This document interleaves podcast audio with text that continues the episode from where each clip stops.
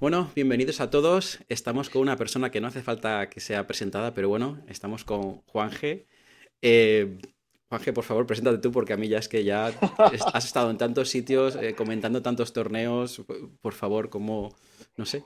¿Quién es Juanje? Pues mira, pues mira, Juanje es un, chico, iba a decir un chaval, como se dice en Cádiz, ¿no? Un, chico de, de, 40 años que desde que tiene 14 meses juega al golf, que el golf es su pasión y sobre todo que disfruta muchísimo eh, haciendo ver el golf que él ha vivido a, los demás. Eh, desde que tengo uso de razón, si le preguntases a mi madre, a, mi madre Paqui o, a mi padre Juan, eh, siempre te diría lo mismo. Desde que tengo uso de razón, siempre he querido ser dos cosas, o piloto de avión o periodista, para comunicar el golf que yo vivía.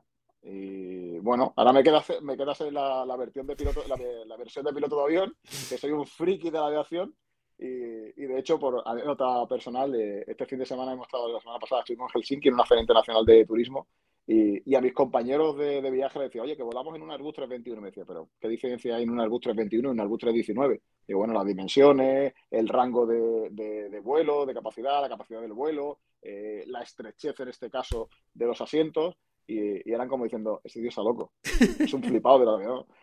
Pues esa misma versión de Juanje flipado de, o enamorado de la aviación, mejor dicho, es eh, el Juanje que tienes ahora mismo enfrente, ¿no? Un, chico que desde, desde, muy pequeño sabía que, que, tenía alguien en su casa que se llama Juan Quirós, que, que para mí es mi padre, pero que a la par es mi ídolo y que me ha enseñado a vivir el golf de otra manera diferente, a vivir el golf eh, rodeado de gente súper influyente y sobre todo que te rodea de, experiencias únicas que, hacen que, tú cuando decides dar el paso hacia adelante y, afrontar esa carrera de, periodismo, previo paso por filología inglesa, que ese es otro step, eh, sabes que, que, eres diferente, que has vivido un golf diferente y que, y que ese es el que al final hay que, hay que conocer.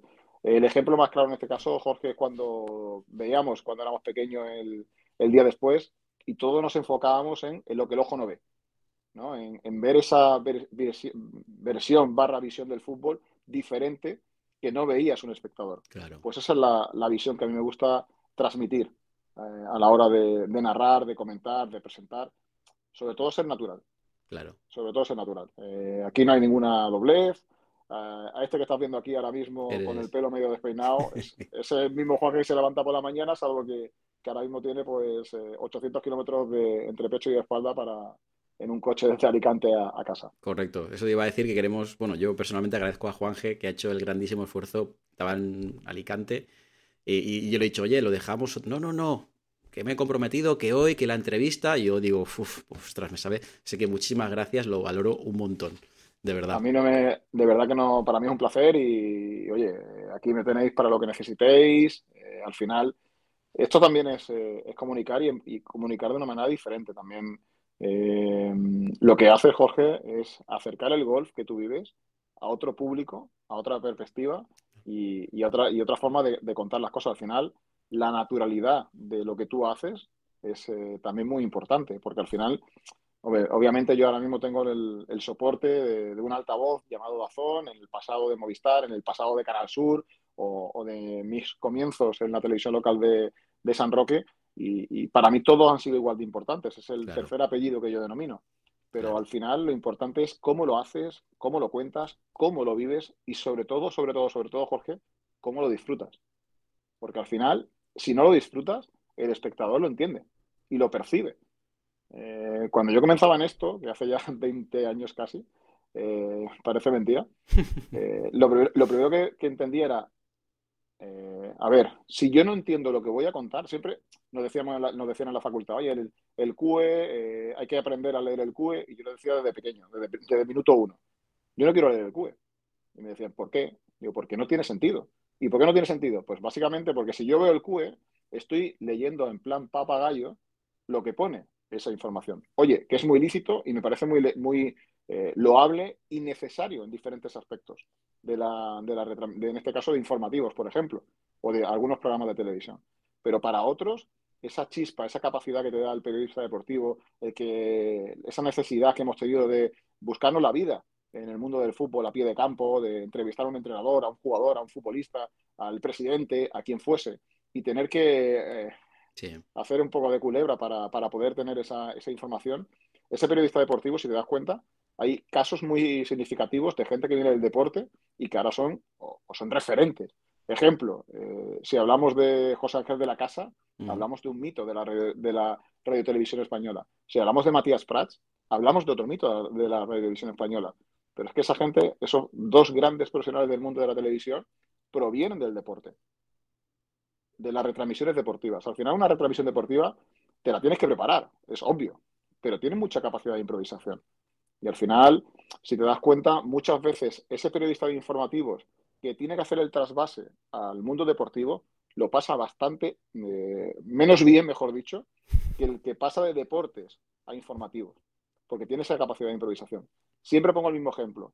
Cuando desgraciadamente eh, sufrimos el ataque contra las torres, eh, terrorista contra las Torres Gemelas de Nueva York, o cuando se cae el vuelo de Spanair en, en Barajas, la, la, primera persona que da esa información en este caso es Matías Prats, y lo hace sin saber qué está pasando sin saber qué acontece.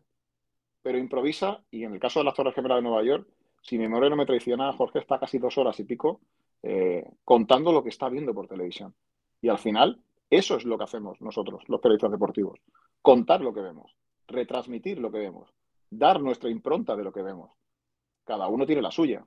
Tú tienes la tuya, Matías Prats tiene la suya, eh, no sé, eh, José Ángel de la Casa tiene la suya, Manu Carreño tiene la suya, Paco González tiene la suya, Pepe Domingo Castaño tiene la suya, Jorge Almenteros tiene la suya y Juanje, en este caso, Juan Quirós tiene la suya. Que no es ni mejor ni peor que ninguna de las otras. Todas son buenas y todas son válidas. Pero cada uno tiene la suya, de forma de contar las cosas. Yo, creo que al final la gente lo, agradece y, ve el estilo y dice, oye, pues mira, lo que dices tú, me gusta el señor, este como lo comenta, lo que sea, porque al final leer, pues todos sabemos leer y se puede entrenar, leer lo que te dicen, pero lo que dices tú, esa magia del saber moverte, como comentabas, imagino que se aprende con los años, claro, ¿no? Eso no. Ah, puedes tener un poquito más, a lo mejor, de habilidad, ¿no? De, porque tú ya eres así o no, pero, pero no debe ser fácil tampoco, tiene que tener eh, práctica, entiendo, no sé, o no. Bueno, si le preguntas a mis amigos de la infancia, te dirán que que este, este personaje que tienes ahora mismo aquí delante, esta, este Juanje que tiene aquí delante, eh, se aburrían con él y decían, carajo, tío, estamos hasta las narices de ti ya porque cada vez que quedamos contigo cuando tienes 14 o 15 años, nos narran los partidos de fútbol que estamos jugando la PlayStation. Qué maravilla, ¿no me lo crees? ¿En serio? Claro, sí. Entonces era como, nos tienes fritos, ¿vale? ¿Puedes parar, por favor? Eh, ahora, con 40 años, siguen recordándome eso como un tono jocoso y muchas veces, eh, el otro día estábamos viendo el fútbol en, eh, un, sitio y, no, nos ponían la, no nos ponían la voz y empezaron todos a decir, oye, pero, pero venga, nárralo tú. Ostras, sí, pero es la Supercopa de España, es el Madrid-Barça, no tenemos audio, no tenemos ambiente, que te lo puedo narrar, sí, pero me lo voy a tomar un poco en plan broma, ¿no? Pero sí es verdad, al final es dejar fluir y, contar lo que ves. Claro. Para mí, por ejemplo, una de las, de las mejores personas que cuenta lo que ve es Carlos Martínez o es Nacho Aranda, por ejemplo. Cuenta lo que ven y lo hacen de manera magistral. Nacho eh, ha sido la, voz del fútbol en Canal Plus durante muchísimo tiempo en los análisis post partido, en este caso de los domingos, en el día del fútbol, y Carlos Martínez es eh, la voz del, fútbol en, nuestro país. Y he tenido la suerte que con los dos he compartido como jefe míos ambos en, en Movistar he compartido muchísimas anécdotas, muchísima experiencia y me han enseñado muchísimo. Al igual que te enseñan eh, muchas cosas, eh, otras personas que te rodean y, que te ayudan. Juanje, puede que me haya equivocado, pero has dicho que empezaste a jugar al golf con 14 meses. Sí. No te has equivocado. no te has equivocado. Y tú, o sea, tú te acuerdas más o menos, entiendo que lo tienes algo borroso, ¿no? Pero tengo la foto, Jorge, tengo la foto en casa. Mi madre, es lo que tienen las madres, que al final guardan todos los recuerdos. Y, en este caso, pues está la foto en casa y lo hizo una fotografía tomada en el Real Club de Gol de Sotorande, que fue donde empecé a dar mis primeros pasos. Después pasamos por Valderrama y no porque eh, yo quisiese dar mis primeros pasos en, Valderrama, en Sotorande y en Valderrama, sino porque tuve la suerte de que mi padre eh, ejercía como profesional allí y después dio el salto a la competición y obviamente eh, tuvo la suerte también de encontrar patrocinadores, de, poder lucharse e, intentar labrarse una carrera. Y a las pruebas me remito, ¿no? Eh, la carrera del señor Quiros Padre es brutal, 50 años cumple este año como, como profesional, con 67 años cumple 50 como pro, así que imagínate. y por eso, eh, sé que esa foto está ahí, está firmada por detrás con la fecha exacta y, ya te digo, es una cosa, mola muchísimo, mola muchísimo que, los padres guarden esos recuerdos y sobre todo aquí agradecimiento y muchas veces, si me permites un poco la, eh, la reflexión, eh, deberíamos aprender mucho más de, nuestros padres, de, cómo hacer las cosas, de cómo han sufrido para que nosotros lleguemos hasta aquí y, para mí, por ejemplo, como anécdota, el día que, que fuimos por Movistar, obviamente, imagínate, ¿no? mis padres estaban súper contentos, felices. Como toda madre quería conocer el sitio donde trabajaba su hijo en Madrid, porque su hijo se había ido de, Sevilla, de Andalucía, y había decidido emprender una nueva aventura. Y el día que, que pisa Movistar, que conoce a los compañeros, que conoce a, a, mi equipo, que conoce a mis jefes, claro, hay uno de ellos que le dice, hombre, pero usted es el padre de Juanje. Claro, para mí eso fue la primera vez en mi vida que pasé, que pasé a ser de el hijo de a el, eh, mi padre era el padre de. Ostras, eh, qué bueno. Perdóname, perdóname pero claro, sigo siendo un moco todavía y, obviamente nunca más, jamás llegaré a un 10% de lo que ha conseguido mi padre, ¿no? Pero eh, como diría el extinto rey, me orgullo y satisfacción, ¿no? Pues eso, me orgullo y satisfacción que, que, por lo menos te, se te reconozca eso y, sobre todo que, que los padres sientan orgullo de lo que hacen. Y en mi caso, eh, el orgullo es bidireccional. Tengo una familia increíble, tengo, tengo esa suerte, tengo esa suerte de que siempre me han puesto los pies en el suelo, eh, que te enseñan lo que te cuesta en la vida las cosas y, que el golf también te da eso, te da posibilidades de afrontar la vida día a día. Al final, como jugadores de golf, cuando nos colocamos en el T del 1, ya intuimos cómo tenemos que jugar esa vuelta. La intuimos, no la sabemos, porque al final hay mucha capacidad de improvisación. Y el periodismo es igual. Al final tú te colocas delante de un micrófono, en este caso, por ejemplo, en Dazón, que estamos ahora y, con las Live Gold Series, y tú sabes que tienes cinco horas y media por delante. Claro, es que eso. Pero no sabes dónde vas a ir después.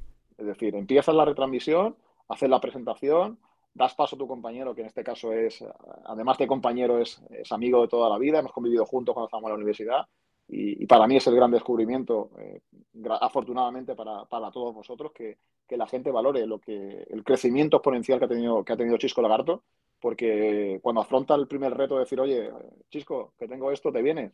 No tardado ni un segundo en decir que sí, al, igual que yo tampoco tardé un segundo cuando me llamaban de Dazón para afrontar este reto.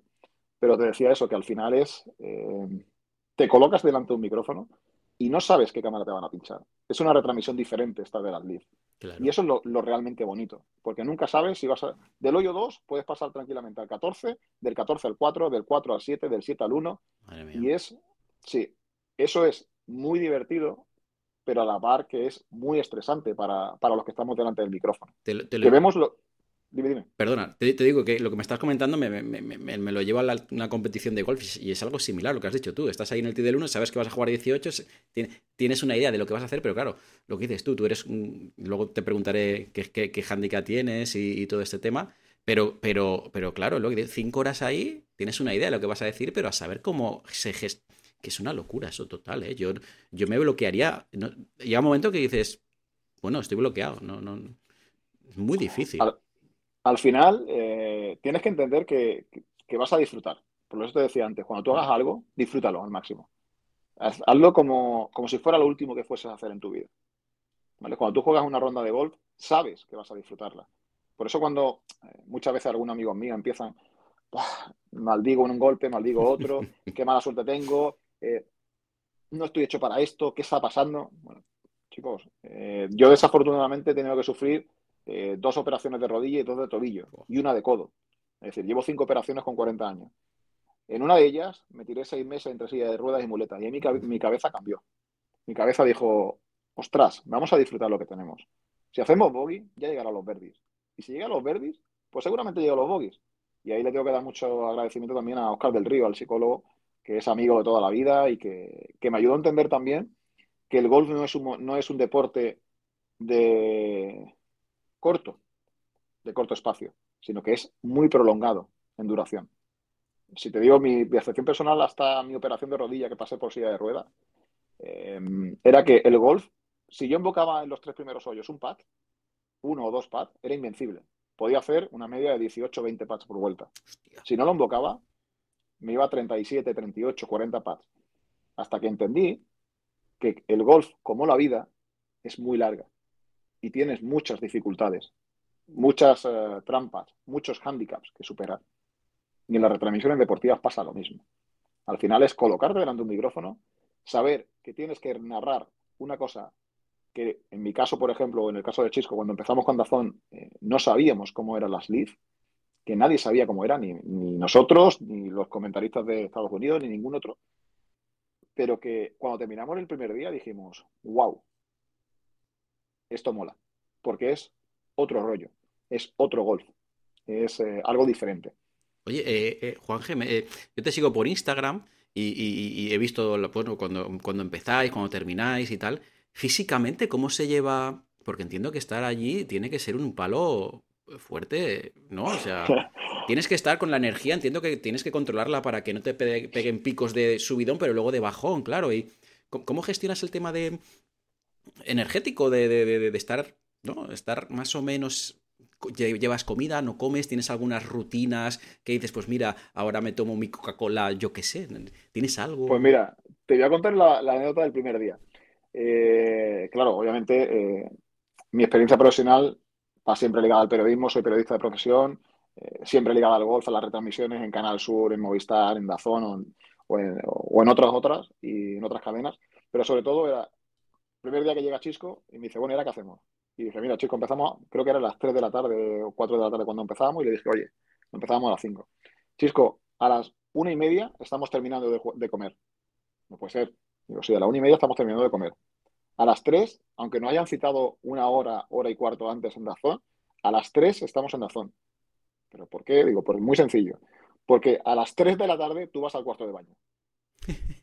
No, tiene sentido, digo, sí, sí, sí, tiene sentido. Vamos a estar cinco horas y media dentro. ¿Vale? Y esas cinco horas y media eh, hace que tú, cuando vayas a narrar el primer día, la primera, cuando tú vayas a decir hola al espectador, tu digestión está a un 90% hecha. Porque si no, la sangre no está aquí, sino que está en el estómago. Con lo cual, puede entrar en somnolencia, no estar rápido de reflejos y vas a tener que empezar a tirar de bebida, de bebida azucarada en este caso. No me gusta beber ningún tipo de, bebida azucarada, salvo que mm, estén bajo de azúcar, que es, eh, que es algo raro. Sobre todo me gusta beber agua y quizás de comer o alguna barrita energética. Al final es muy parecido al golf, porque la duración es cinco horas y media, pero en este caso nosotros no andamos, estamos en la tensión del directo, pero comemos o barritas energéticas o agua si tenemos que beber bastante, sobre todo para aclarar un poco la voz, porque no paras, no, paramos. Y algún que otro fruto seco. Qué barbaridad. Pero no mucho más. No mucho más. Claro, eso es que, claro, lo estaba pensando mientras tú hablabas. Yo tengo aquí, bueno, los, compañeros que, no, que me ven ya saben que yo siempre me preparo, unas, me preparo unas preguntas, pero según hablas tú, digo, ostras, claro, yo nunca había caído que estás no sé cuántas horas y al final yo, cuando juego en 18 hoyos, entre golpe y golpe, pues vas andando y vas como todo otra vez se relaja, ¿no? Y vosotros no, es que te, tienes un golpe, la cámara te saca otro golpe, a lo mejor es verdad que tienes la publicidad o lo que sea, es que no, eh, vale, descansas o un momento el compañero te hace un, no lo sé porque yo no estoy en esa parte, pero sí, pero tampoco tienes que estar, eh, tun, tun, tun, es una, es una locura, la verdad, es, bárbaro, me, has dejado impresionado y con el truco este de, de la digestión, es que es impresionante, es impresionante, claro, cada maestro en lo suyo es, es qué barbaridad. Bueno, al final lo que tienes que tener claro, Jorge, es que eh, igual que cuando sales al golf, al tee del 1. Cuando tú sales al tee del 1, sales recién comido, ¿le vas a pegar igual a la bola recién comido que si no estás recién comido? Claro, claro. pues es lo mismo. Claro. Es lo mismo. Te, sientes pesado, tienes somnolencia, tienes eh, eh, poca rapidez mental en este caso. Totalmente. Y, obviamente si, si analizamos la retransmisión que podíamos hacer en el pasado en Movistar, que hemos hecho en Canal Sur o que, hacemos ahora en Dazón, ninguna tiene nada que ver, ¿vale? Porque cada uno tiene su público. Eh, y aquí hago especial mención a, mis inicios en, Canal Sur, con, el que para mí ha sido un maestro, un amigo, un referente, Santi Roldán, que el año pasado desafortunadamente nos, dijo adiós, muy joven, un periodista de raza ejemplar, que cuando yo entré en Canal Sur en 2006, Jorge, eh, nadie, solo dos personas jugaban al golf en toda la redacción de Canal Sur, en todas las provincias de Andalucía. Cuando yo salgo en 2010, eh, hay varios, muchos, y entre ellos está Santi. Entre ellos está Santi y se enganchó de, tal manera que, todavía tengo por ahí algunos mensajes de Santi de, oye, y es que el grip, es que no, es que cómo hago. Y sobre todo, lo bueno que me quedo de todo esto es que el golf es una pasión. Que enganche igual a un periodista con 50 años, que a un niño con 14 meses, que a mi sobrina que tiene 3 y es una flipada del golf, porque María con 3 años y medio es un torbellino, es como, es como yo, pero mucho más rápida mentalmente. O, o que engancha a un médico, a un fontanero, a un Sí, electricista, a un sí, albañil, a, un- totalmente. a cualquiera. Y al final, eso es lo que tenemos que contar, la grandeza del golf. El golf, no, primero, no tiene edad, no tiene clase social. Yo juego al golf en un campo de golf municipal, que pago 430 euros al año, más un euro cada vez que juego, mucho menos que un gimnasio. Y no digo que los gimnasios sean baratos ni caros, que, esto no- que, nadie, me- nadie lo interprete así, sino que al final, obviamente, hay para todo tipo de, públicos. Si quieres jugar al golf y empezar, en Sevilla, por ejemplo, tienes la Cartuja, que es eh, una instalación pública de la Junta de Andalucía, el Toyo en Almería, eh, la Cañada en Guadiaro, eh, Centro Nacional de Golf en Madrid, eh, la Escuela de Elche eh, de la Comunidad Valenciana, de la Federación Valenciana de Golf. Es decir, hay muchas instalaciones que puedes utilizar y que enganchamos a más gente. Y al final el que va y prueba, disfruta y repite. Y también tenemos que servir los medios de comunicación a eso. Al final, eh, no podemos pensar que nosotros somos los referentes de nada. Para mí siempre digo lo mismo. El referente, el único referente que hay en esta, en esta industria, en este negocio, es el jugador. Los demás, estamos todos, somos satélites que pululan. En el momento que, que dejamos de ver y de focalizar todo en el jugador, se pierde la magia del deporte. Sí. Sin jugadores esto no hay magia. No hay deporte, no hay show, no hay retransmisiones. Yo puedo ser muy bueno, Jorge, o tú puedes ser muy bueno, o Carlos Martínez puede ser muy bueno, o yo qué sé, el que quieras, David Fejerby puede ser muy bueno. Pero si no hay jugadores a los que narrar, Claro. si no hay, permítame, la permíteme la presión, ese circo deportivo, ese espectáculo deportivo que narrar, no, no vale de nada. No vale de Totalmente, nada. totalmente. Y ten- tenemos que contar eso. Y tenemos que, eh, dependiendo en el sitio en el que estés, contarlo de una manera o contarla de otra. No, tiene- no puede tener una misma retransmisión un torneo del PGA Tour o del, o del European Tour, el DP World Tour, por la eh, retransmisión, por la realización que tienen, que son mucho más pausadas, mucho más laxas, o del Lady European Tour, que un torneo del Leaf. Claro. O del circuito asiático, cuidado, que también hacen cosas chulas. O un match, o un, eh, eh, o un match. Tampoco se puede narrar igual un match que una vuelta normal. Ni un Skin Games. Tampoco se puede narrar igual. Todos son productos diferentes y tienes que adaptarte, tener esa adaptabilidad para poder contarlo de manera diferente y sobre todo que consigas llegar a ese espectador. Porque al final muchas veces nos sentamos delante del, del micrófono y decimos, wow, ¿quién estará detrás? Pues tienes que tener también esa noción básica de quién va a estar detrás. Si estás en Movistar, por ejemplo, Movistar Golf, sabes que del 100% de tu audiencia, el 100% juegan al golf, Claro. o el 99 99,9. Correcto. Si vas, a, si vas a una televisión pública, tipo Canal Sur, sabes que del 100% de la audiencia que te va a ver ese día, el 60% no juega al golf. El 40% sí, pero el 60% no. Y de ese 60%, el 70%, ¿vale? De ese 60% es gente que pasa y que dice, ostras, que he visto que hay algo de deporte hoy y me voy a quedar a ver qué hay. Entonces, tienes que saber esos datos Totalmente. la audiencia de un canal eh, tipo Dazón, que es una audiencia mucho más joven, mucho más interactiva, eh, que utilizas OTTs en este caso para ver en sus dispositivos móviles, tienes que saber adaptar tu lenguaje y tu forma de comunicar a ese tipo de público. Esa es la clave también. Esa es la clave. Pero es que eso- eso- esos detalles que, claro, es que, claro, tú eres un profesional del medio, una referencia, y cuando tú, cuando, cuando tú lo hablas ahora, dices, ostras, es que tienes toda la razón. Parece algo tan, tan, tan, tan lógico, con tanto sentido, pero dices, ostras, claro, yo nunca hubiese caído que a lo mejor tú cuando retransmites en el Canal Sur, pues lo que dices tú, a lo mejor hay muchísimo porcentaje de gente que no, que no sabe de golf y no puedes comentar lo mismo que, que cuando estabas en Movistar. Es que es totalmente, tiene toda su lógica, es, es cierto. Y, y, y me parece increíble porque, claro, yo eso no lo había valorado nunca, la verdad. Y no, es, no tiene que ser. Bueno, pues de fuera no parece nada fácil, la verdad. Bueno, al final, yo no sé si es fácil o difícil. Para mí es eh, mi pasión. Claro, Y claro, momento- y lo momento- disfrutas. Sí, en el momento que pierdas esa pasión, malo. Juanje, eh, eh, eh, tú eres una referencia a día de hoy. eh, en mi casa a la hora de comer y, no todos los días, también te lo digo. vale. Ay, cachis, están tocando el timbre, que toquen. Em, ¿Cómo fue, cómo fue tu, tu, primer trabajo de golf? O sea, ¿fue de comentarista? Eh, eh, que, te pagaron algo? ¿Qué hiciste la primera vez que dijeron, toma, Juan G, 50 euros? yo te voy a decir una cosa. Yo creo que debes ir primero a abrir la puerta y ahora te lo cuento, porque vas a flipar. ¿Sí? Ah, sí, sí, sí, vas a flipar. Cachis en la mar. Voy a, voy a, voy a, dame un momento, lo siento. Tranquilo. No, no, que va, tranquilo. La pregunta, porque he tenido que irme un momentito, era, es, eh, ¿cuándo recibiste, cuándo te pagaron tu primer sueldo de, en algo relacionado con el golf? Eh, ¿Fuiste a algún torneo? Eh, ¿Algún artículo que escribiste? No lo sé. ¿Cuándo fue? Toma, Juanje, 50 euros por hacer este trabajo en golf. Pues mira, te voy a hacer una pregunta. ¿Crees que fue en televisión? Yo, sinceramente, yo sabiendo que tu familia es golfista y tal y no sé cuántos, yo juraría que no. Vale. ¿Crees que fue en radio? En radio a lo mejor me cuadra un poco más, sí. Vale, pues fue en prensa escrita. ¿Y qué, qué, tipo de torneos que, crees tú que, pude cubrir?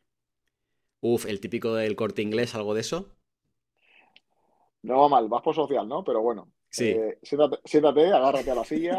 a ver, a ver porque eh, recibo un día una llamada de, una compañera, de Isabel Trillo, y me dice, oye, Juanje, ¿dónde estás? Digo, mira, estoy en casa, eh, acabo de llegar de la facultad y tal. Y dice, bueno, dentro de dos días hay un torneo de golf en Estepona, eh, en Estepona Club de Golf, y, quiero que vayas. Vale, perfecto, ¿de qué va? Dice, es un torneo de golf nudista. Sí. Pues claro, tú imagínate mi cara, 22 años, 21 por ahí, no, tenía, 20, 21, sí, era primero de carrera, segundo de carrera. Y me dice, vas a ir a un torneo de golf nudista y tú lo primero que piensas que es, wow, a ver cómo lo hago, cómo, qué me voy a encontrar. Piensas que la gente que va a estar es de tu edad, pero no. Eh, llegas allí al TIR del 1 y te das cuenta de que tienes que sacar una fotografía de un señor y de una señora que están como, mm, oigan, natural, son nudistas, eh, ejercen eh, el nudismo como tal y juegan al golf. Entonces tienes que sacar una fotografía de un señor sin que se le vea, o una señora en este caso, sin que se le vea absolutamente nada, que insinúe lo que el, cuerpo está desnudo, pero sin verlo. Que se pueda publicar, vaya, ¿no? Que no. Exacto. Entonces, mi primer eh, mi primera experiencia con, una crónica deportiva de golf no fue en un torneo profesional. La que me pagaron, ¿eh? Sí, es verdad que venía colaborando con otros sitios y tal, pero la que me pagaron como tal fue esa. Así que. Esto es buenísimo, Juan Oye, pues te quiero hacer. La gente que no estará viendo te, te, quiere hacer. Jorge, pregúntale, ¿tú ibas desnudo? No, no, no, yo no. Yo no. Me, negué porque, eh, claro, hubo un momento que, sentí un poco de, pudor. Entonces, bueno, me permitieron no tener que ir eh, desnudo, sobre todo porque tampoco mi excusa fue que yo no llevaba bronceador. Y como era julio, Costa del Sol, pues dije. Perfecto. Perfecto. Qué, maravilla, qué maravilla. Eh, o sea, no me lo hubiese imaginado nunca tú, qué bárbaro. no me lo hubiese acertado, ¿eh? Em, mira, esta pregunta tengo aquí yo preparadas. Eh, eh, creo que esto no será lo, ideal en un comentarista o lo que sea, pero bueno, yo como no soy... Em, entiendo que tú has llevado un progreso y lógicamente al final tú saliste de la universidad, pero la experiencia de trabajar es un grado que te da, que no te lo da en ningún lado. Aparte de que tú te has ido adaptando dependiendo del torneo que estaba que estabas narrando o, retransmitiendo, ¿cómo lo llamas tú? ¿Narrar? ¿Retransmitir? ¿Cómo...? Puedes llamarlo como tú quieras. Si al final es contar lo que ves. Contar lo que ves. Vamos, sí, contar lo que ves. Al final vas a, a, disfrutar durante cinco horas y media en una narración o en una retransmisión. Al final es ambos, se pueden utilizar los dos sinónimos. Vale. La pregunta es, eh, ¿qué has aprendido o mejorado desde tus inicios que tú digas, a ver, eh, ¿has, notado un gran cambio en algún punto que, que dijese, pues empecé o tal? No tiene nada que ver. Eh, esta versión que ves ahora mismo de, mí, si yo ahora me, fuese aquí detrás y sacase alguna de las libretas con los guiones que hacía antes, em, yo tuve una suerte tuve una suerte de, llegar a Canal Sur, de llegar en 2006, finalizar mi carrera y, que nadie supiese quién era yo. Yo siempre he sido Juanje para, para, todo el mundo, mi padre es mi padre, para mí es mi padre a la par que mi ídolo, pero él tiene su profesión, él tiene su carrera y lo que yo tengo muy claro es que Juanje Quirós es Juanje y no puede cargarse todo lo que ha hecho Juan Quirós durante 50 años como profesional. Y eso lo tuve claro desde el minuto uno, Jorge. A mí me contrata Canal Sur como becario. Soy, durante tres meses, disfruto muchísimo la experiencia, pero en ese momento, en 2006, es imposible quedarse en la compañía. Porque al final la televisión pública de Andalucía es, pública, es eh, por oposición y es muy difícil quedarte. A mí, a la semana y media de salir de Canal Sur, me llama el, jefe de, Canal Sur en Algeciras, en este caso, y me dice, oye Juan, hemos pensado que hemos tenido una baja por parte del, presentador de deportes, Enrique Tadeo, que se ha tenido que dar de baja y queremos que seas tú. mi respuesta fue, Jorge, estáis locos. Es decir, me estáis diciendo a mí, un tío de Guadiaro, que no ha hecho todavía directos, porque no, no se podía, que me tengo que poner mañana, es decir, oye, eso fue un jueves y me tiene que poner el lunes. Me estáis diciendo que el lunes me tengo que poner delante de, una, de cuatro o cinco personas en una tertulia una hora y a partir de ahí, sin edie, una hora diaria de información de, radio. Sí, digo, ¿seguro que no hay otro? Dice, sí los hay, pero queremos que seas tú. Nos gusta cómo lo haces, cómo, cómo te hemos visto, cómo te desenvuelves. Cómo... Digo, vale. Digo, mira, yo os digo una cosa, mi dimisión la tenéis encima de la mesa para cuando la necesitéis. No hay ningún problema. Tranquilo que queremos que seas tú. Claro, eh, si cojo esos guiones, las entrevistas, eh, Jorge, eran de 10 minutos. Yo recuerdo, recuerdo a, yo soy un apasionado del baloncesto, del fútbol, pero sobre todo del baloncesto, del rugby. Me flipa el rugby. Y lo, y lo aprendí. Eh, viví el rugby porque me tocó hacer una retransmisión y entendí lo que era el rugby, pero a lo que iba me encanta el baloncesto. Y claro, en Algeciras, el equipo de baloncesto estaba en, eh, no estaba en LEP, el que estaba en LEP Oro era el Villa de los Barrios, con un entrenador llamado Moncho Fernández, que el hombre, eh, de verdad, se ha convertido en un amigo. Porque yo lo llamaba y decía, oye, Moncho, que tengo que hacerte una entrevista hoy. No te preocupes, ¿cuánto tiempo necesitas? ¿10 minutos, 12, 15? Hablamos de lo que tú quieras. Hablaba con el entrenador de las Algeciras, de fútbol, lo mismo. Con el de la balona, también. Eh, la verdad que tuve mucho apoyo por parte del deporte profesional pero modesto, porque hablábamos de segunda B, hablábamos de tercera, hablábamos de Lev Oro, de gente que venía de abajo y que tenía ambición por crecer, pero sobre todo era muy humana. Y de aquí agradecer a todos ellos, porque al final me permitieron coger un bagaje, eh, ir modificando esa primera, ese V1 de, de Juan G. Quirós, en este caso, y, poder seguir avanzando hasta la versión V40 la que, está ahora mismo. Claro, qué bonito. Efectivamente. Em, imagino que la gente, esto es un poco, o sea, e, esta pregunta es rápida eh, y no está aquí, pero creo que sí, bueno, no sé si la tenía.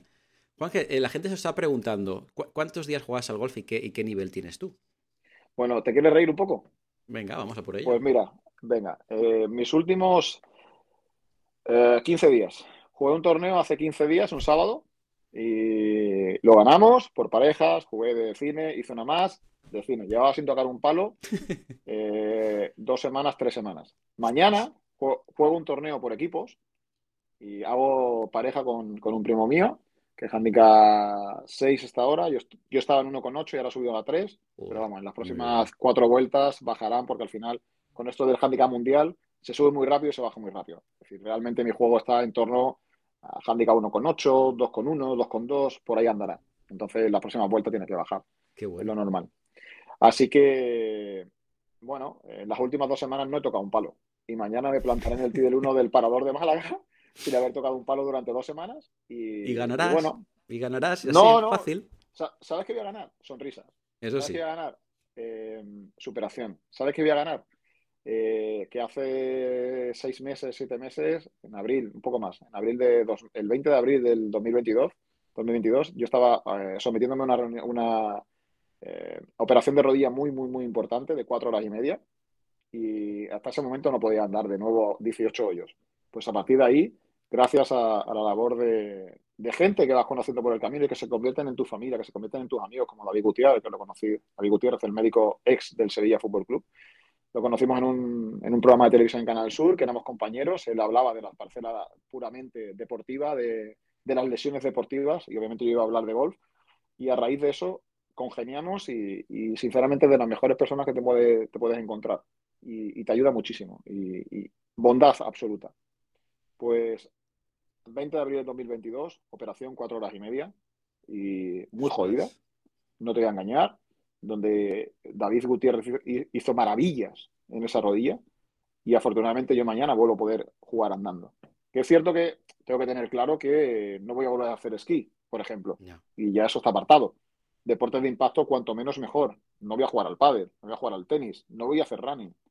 Pero sí me permiten tener una vida normal, sí me permiten jugar al golf y sí me permiten disfrutar de mi vida, porque eh, para mí el golf es parte de mi vida. Si no tengo golf, claro. lo pasas mal. Tu, tu, familia es que es golf, puro golf, claro.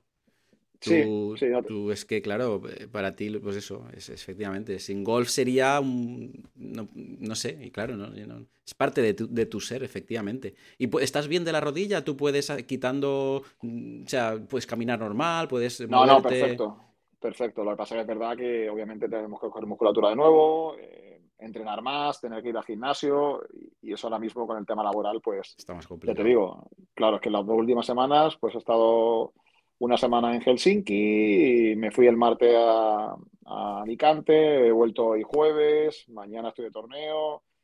Es decir, no, no hay time. no hay time. Claro. No hay time. Juanja, tengo que preguntarte, eh, que creo que no tiene que ser fácil, pero claro, tú eres un experto, así que eh, tú, lo has comentado, eres eh, licenciado en periodismo, pero aparte de, los estudios que cualquiera puede hacer, y también lo hemos hablado, creo, al principio, pero ¿Qué crees que, tiene que tener un, buen periodista deportivo? ¿Qué cualidades crees que tiene que tener? Que no, no, no en cuanto a escribir a lo mejor, sino más alguien quiere ser algo como tú, ¿no? Que se refleja en ti y dice, oye, yo quiero llegar a donde está él. Eh, eh, aparte de estudiar, que seguramente lo es, lo recomendable, ¿qué otras cualidades? Pues mira, lo primero importante es que no estés tan loco como yo. Eso es muy importante. con uno ya es suficiente, ¿no? Con uno ya es suficiente. Con uno es suficiente. Ahora, bromas aparte, te tienen que gustar los carnavales, por poner un ejemplo, que por cierto, estamos en época de carnaval. Hay que ir al falla. Señores, el que no haya visto ninguna chirigota, ni una comparsa, ni un coro, ni un cuarteto, tiene que ir al Gran Teatro Falla a Cádiz y vivirlo. Os sorprenderíais la cantidad de gente que vive el carnaval y que le encanta y no es de Cádiz. Eso es lo más importante. Y ahora ya eh, tono jocoso aparte, decirte que lo que tiene que hacer es disfrutar en cada uno de los momentos. Nunca sentirse que lo hace bien. Tener a alguien que te ponga los pies en el suelo. En mi caso, en mi familia. Y algún que otro amigo. Dice, oye, hoy has estado bien. Yo soy muy crítico conmigo mismo. Yo salgo de las retransmisiones y vuelvo a ver esa retransmisión pasado el tiempo. Porque hay cosas que, eh, ostras, las haces bien y otras que no. Y es lógico. Y hay que tener esa capacidad de improvisación. Eso te lo da al final ese punto de la calle, ese punto de, estar en retransmisiones deportivas al, máximo nivel y, o en primera división, en segunda, baloncesto, fútbol, rugby, lo que sea, pero que tienes que tener esa chispa, tienes que tener esa rapidez mental. Eh, ¿Qué más tienes que tener? Disfrutarlo, vivirlo intensamente, interiorizarlo y saber que se lo tienes que contar a alguien con la misma intensidad que lo estás viviendo tú. Porque yo me puedo sentar aquí ahora mismo y hacerte así.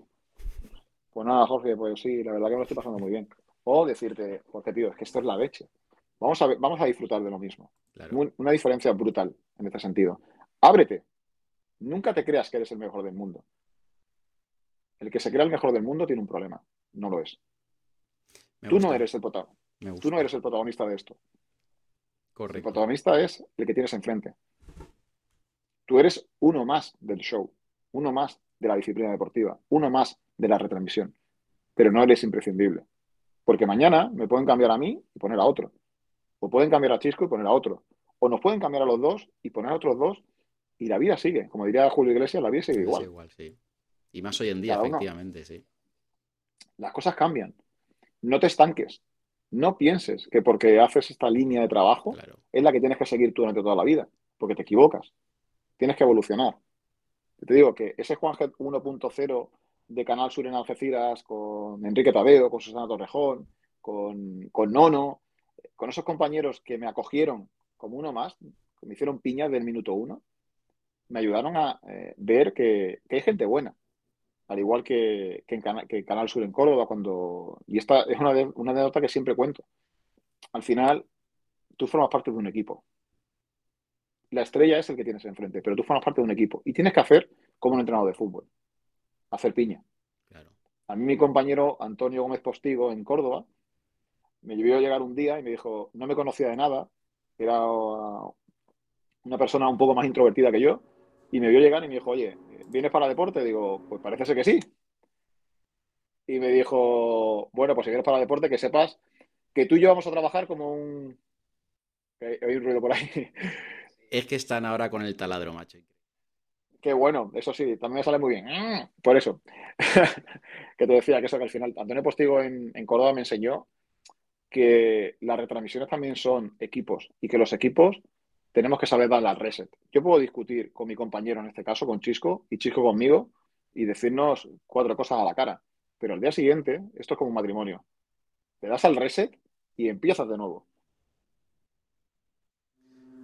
Em, es que lo estaba, te lo he comentado antes al principio. Espero que no se oiga mucho el, taladro, por favor.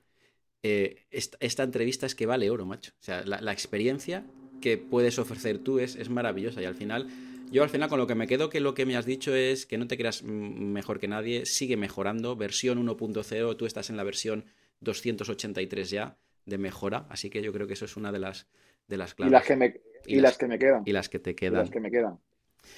Ah, vale, vamos a seguir, Juan G. Em, ¿Sabes, ¿Sabes una cosa, Jorge, de lo que más me siento orgulloso? Coméntame. Pues mira, de lo que más me siento orgulloso es cuando termina la retransmisión, descuelgas el teléfono y te dice tu padre, o te dice tu madre, te dice tu hermana, o te dice, o te ponen a tu sobrina por videollamada y me dice, Tito, te he visto. O te hace un directo en Instagram y me dice mi, sobrina, mamá, Tito no me hace caso, Tito no me saluda. Eso es lo que, te voy a ser muy sincero. Eh, después de salir de Movistar, eh, obviamente volví a Canal Sur y, disfruté muchísimo con Santi. Te he dicho antes que Santi Roldán para mí ha sido un referente, un amigo, un maestro en muchos sentidos. En mayo, cuando Santi se va, nos deja huérfano a toda una redacción de deportes de, Canal Sur que yo todavía a día de hoy no he sido capaz de volver a pisar. Las retransmisiones que he hecho las he hecho fuera. No puedo, eh, me cuesta mucho dar el paso todavía de ir a Canal Sur a Sevilla y ver que Santi no está. Y me planteé, en, el sepelio de Santi, me planteé dejar el periodismo. Me lo planteé porque se me había ido algo muy importante para mí, porque Santi no era una persona más, era mi partner in crime. Era esa persona que te apoyaba, que cuando era mi jefe de deportes, cuando yo me voy a Movistar, y antes de irme digo, oye Santi, una semana antes, estábamos haciendo una retransmisión y digo, oye Santi, tengo que contarte una cosa, tengo que, pedirte consejo. Y me dice, digo, digo, pero lo hablamos el domingo, eso jueves, en Valderrama. Y me dice, ¿qué te pasa? Vámonos, vamos a echar un lazo por encima. Y me dice, ¿qué te pasa? Digo, mira, me han ofrecido esto, eh, me ofrecen ser el director de Movistar Golf. No sé, tío. ¿Qué hago? Palabra de Santi Rodán fue, ¿cómo que hace? ¿Tú eres tonto? Te vas. Es lo que siempre llevas luchando, lo que te mereces y, disfrútalo. Si te va mal, si no te adaptas, eh, no te apetece seguir allí, te quieres volver, mientras que yo sea jefe de deportes de Canal Sur, las puertas de Canal Sur van a estar abiertas para ti. Por eso para mí Canal Sur es, mi casa, ha sido mi casa y seguirá siendo mi casa. Porque me han hecho, me han ayudado a crecer profesionalmente y personalmente. Y, tras la muerte de Santi, yo me planteé dejar el periodismo. Me lo planteé. Y además tomé la decisión de. De hecho, mis padres me decían: no puedes estar todos los días así, estás triste, no, no, reaccionas. Eh, sabemos que es un palo. Encima me, me sucedió muchas cosas, estaba yo solo, mis padres estaban fuera mi familia estaba fuera, yo estaba solo aquí en casa y era como, ostras, tío. Qué fuerte. No puede ser, ¿no? Y, tengo que decirte que gracias a Carles Pérez, un compañero que tuvimos, que tuve en Movistar, que está en MotoGP, que ahora está en Dazón, que, me escribió después de hacer un, informativo, una, pieza para el informativo de Canal Sur que me pidieron sobre el Leaf, me lo pidió Pedro Carballo. Me dijo, oye, Carles, me llama al día siguiente y dice, te van a llamar de Dazón. Digo, ¿a mí? Digo, ¿por qué? Dice, no, te van a llamar de Dazón porque me han pedido una persona y, tío, nadie mejor que tú. Yo agradezco todo eso, porque al final, con esto que te cuenta, que tienes que ser buena persona. No puedes ser como un elefante en la cacharrería. Ser, honrado, sé persona, sé humano. Tener empatía con los demás. Al final yo estoy en razón, primero porque se dieron las circunstancias, pero se dieron las circunstancias porque hubo un señor llamado Carles Pérez y también Ernest Rivera en su momento que se acordaron de mí cuando Dazón cogió las League Series. Y cuando me llamaron para decirme, oye, ¿te vienes? Tardé 30 segundos, obviamente. Eh, hablé con la empresa con la que trabajo, que son hoteles, y, hablé con, el CEO y le dije, oye, Nacho, me pasa esto, y, me dijo, oye, tira para adelante, no hay ningún problema. Tira. Sabemos que tu pasión, que, vas a poder compaginar ambos, ambas cosas y que lo vas a hacer. Para mí eso es lo más importante. Qué bueno. Que cuando, cuando termines una retransmisión, primero siempre, en cada una de ellas me acuerdo de Santi, porque para mí es muy importante. Me acuerdo, obviamente, de todos mis, eh, mis familiares y me quedo con otra cosa. Con esa palabra de, tu padre, de tu madre, cuando descuelgan el teléfono y te dice, son los más críticos conmigo. Te lo digo de verdad. Y si el señor Quiroz padre le dice, oye, hoy no, es porque hoy no has estado. Tú ya sabes eh, internamente que tú no has estado. Porque tú sabes cuál, dónde está tu, tu límite muchas veces. Y sabes cómo cuando vas a un 50%, cuando vas a un 80%, es lo mismo que cuando te vas a pegar un drive. Sabes cuando estás fino y vas a pillar calle 100% y otras veces que tú dices, te colocas en la bola y dices, no sé cómo va a salir la bola para adelante. Si va a salir para la derecha, para la izquierda, alta, baja, no tienes ni idea. Pues esto es igual. Al final yo lo comparo todo con el mundo del golf. Te colocas y sabes el nivel, pero tienes que tener los pies muy en el suelo. Y de las cosas más bonitas que me han podido pasar, que, que doy gracias a Dazón por ello y doy gracias a Canal Sur, es que desde hace tres años y medio tengo una persona que se llama María, que es mi sobrina, que es la que rige mi, mundo, mi motivación diaria, mi, mi torbellino, mi terremoto, y que tu sobrina pueda verte en televisión y decirte, ese es mi Tito, eso, como diría el extinto rey, haciendo, para, eh, haciendo un signo de como antes, es para que te llene de orgullo y satisfacción. Todo lo demás es superfluo. Que te paguen por ello ya es una bendición, pero que lo más, lo más importante es que puedes contar lo que a ti te gusta, lo haces para mucha gente. Habrá gente que le guste y gente a la que no. Es lógico que hay gente a la que no le guste, como lo hago. Y oye, desde aquí le pido disculpas. lo siento. Si me, si me veis en, otra, en otro formato, igual os gusto más. O igual os gusto menos. Pero es que el formato que tenemos ahora mismo entre manos es otro golf, es otra forma de contar las cosas. Y como anécdota, por ejemplo, cuando Aerolínea Dustin Johnson, pues Aerolínea Dustin Johnson proviene de que yo cada vez que me coloco la bola en plan de coña con mis amigos, es tripulación entrando en pista para el despegue o el vuelo antes de pegar el drive.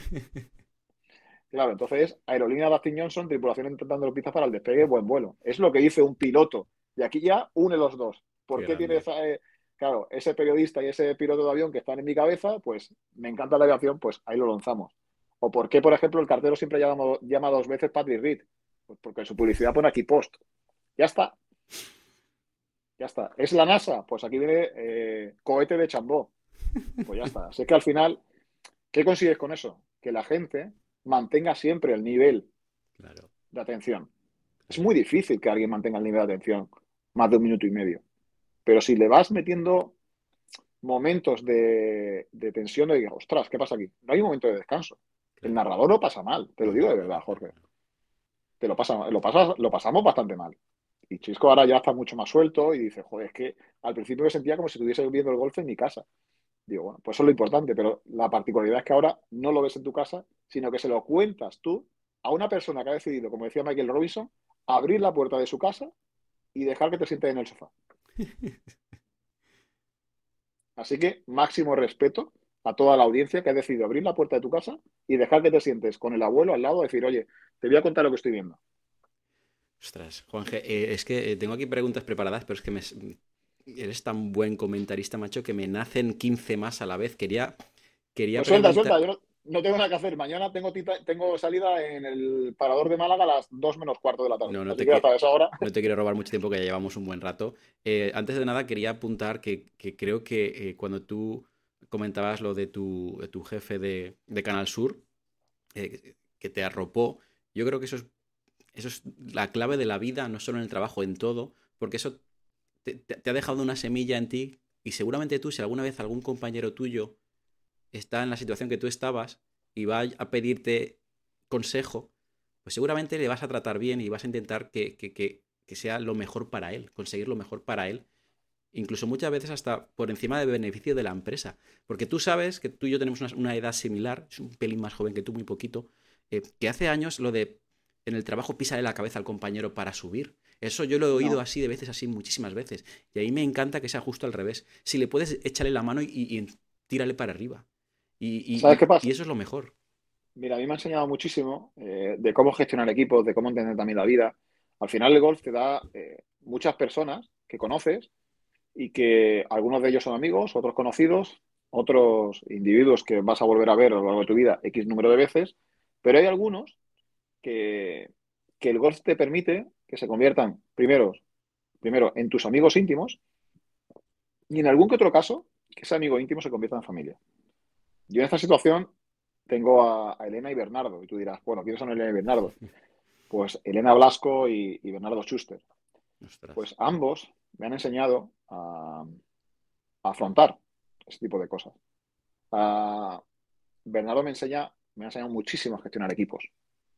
Ese, el Bernardo que, yo tengo la suerte de conocer, esa Elena que yo tengo la suerte de conocer, ese Bernie, esa Victoria, que para mí son mi familia, eh, difiere mucho de la percepción que tiene la gente muchas veces de Bernardo Schuster. Bernardo es una persona increíble, pero increíble es que tiene un corazón, ambos tienen un corazón que no le caben en el pecho, y que son amigos de sus amigos de verdad, y que son buena gente, que son graciosos, que son simpáticos. Y dista mucho de esa percepción que la gente pueda tener del Bernardo entrenador o del Bernardo jugador, pero porque no se, no se preocupa la gente en conocerlo a nadie. ¿vale? Entonces, en este caso, ¿por qué voy ahí? A mí Bernardo me ha enseñado a gestionar equipos y a decir, oye, al final todo es como a mi compañero de ahora, José Antonio Ruda, le, digo siempre lo mismo, digo, tío, esto es como un equipo de fútbol. Las hostias vienen para el entrenador, tú no te preocupes que las hostias van a ser para mí. Los beneficios, todos los halagos son vuestros. A eso bien. Cuando las cosas salgan mal, el culpable voy a ser yo, pero como en el vestuario, como cualquier vestuario de fútbol o de golf, las cosas se dicen dentro del vestuario. Muy bien. Y los trapos sucios se lavan dentro, sin que lo sepa nadie.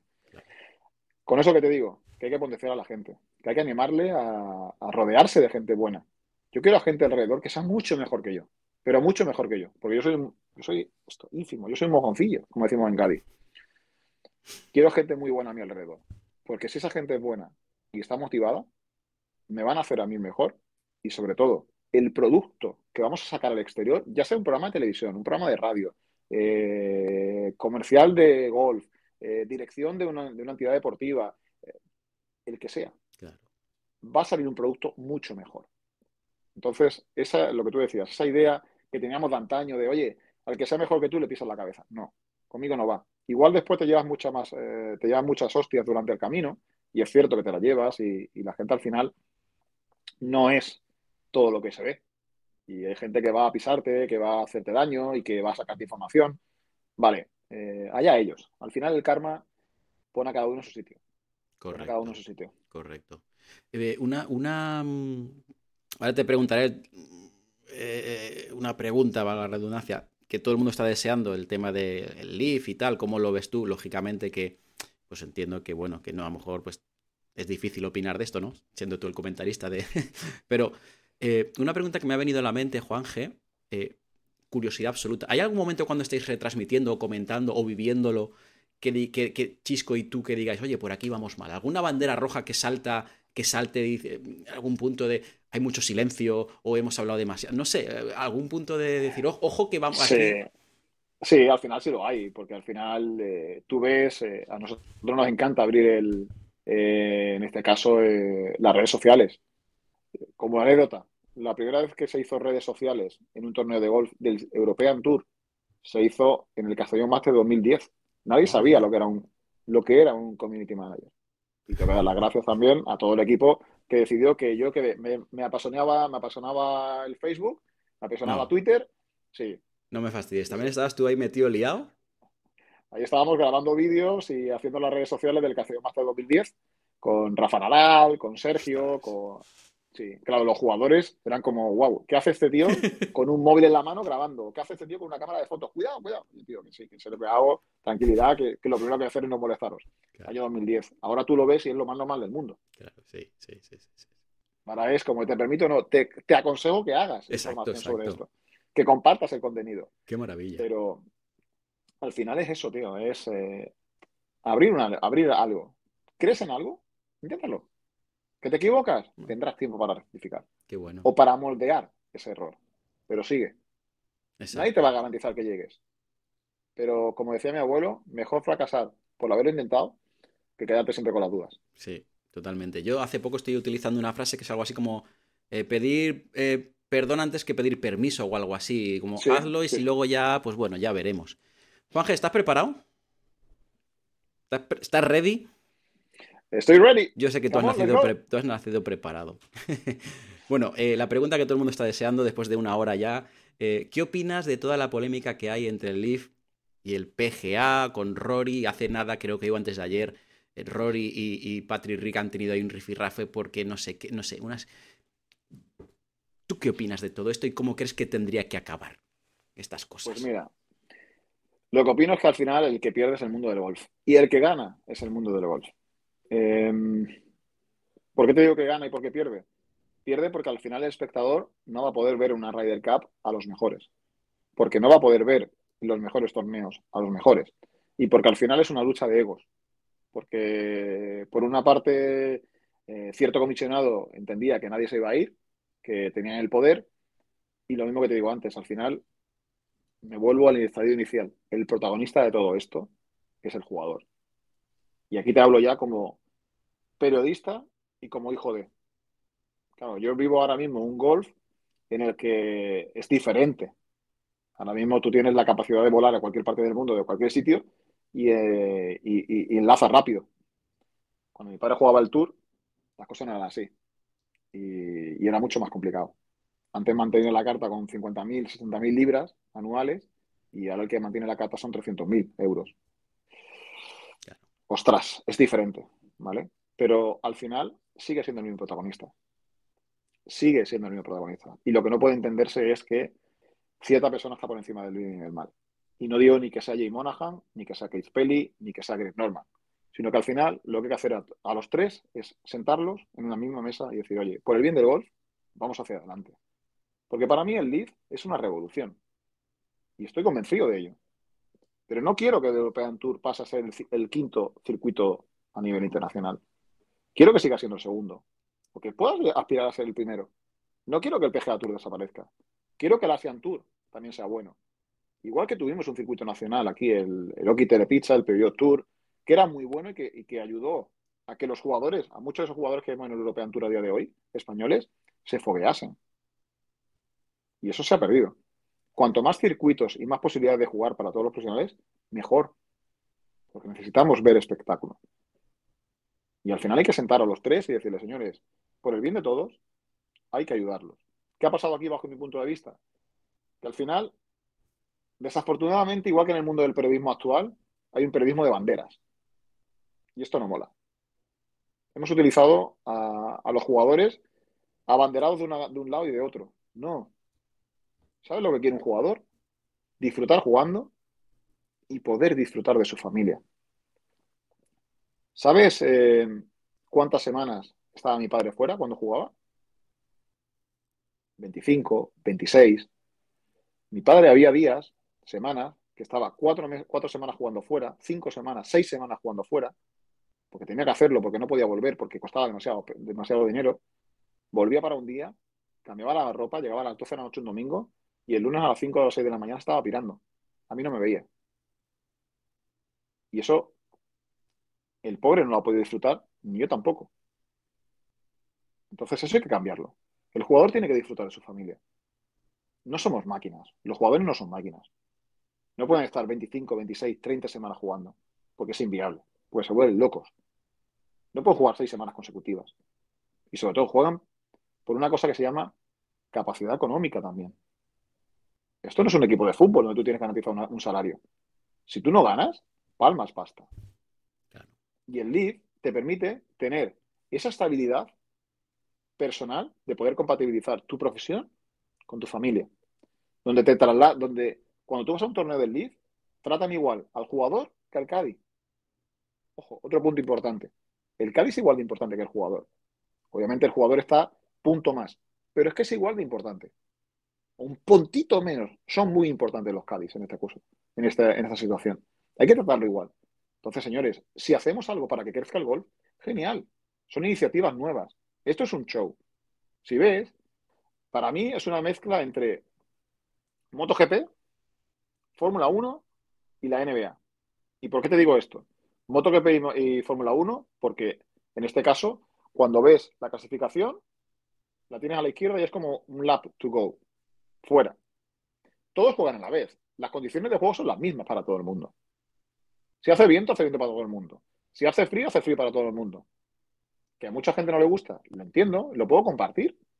O lo puedo entender, mejor dicho. Y lo compartiré o no. Para mí es mucho mejor jugar así que no, por ejemplo, irnos a Dubái esta semana, donde no se puede jugar y donde solo han jugado 18 hoyos los turnos de la mañana.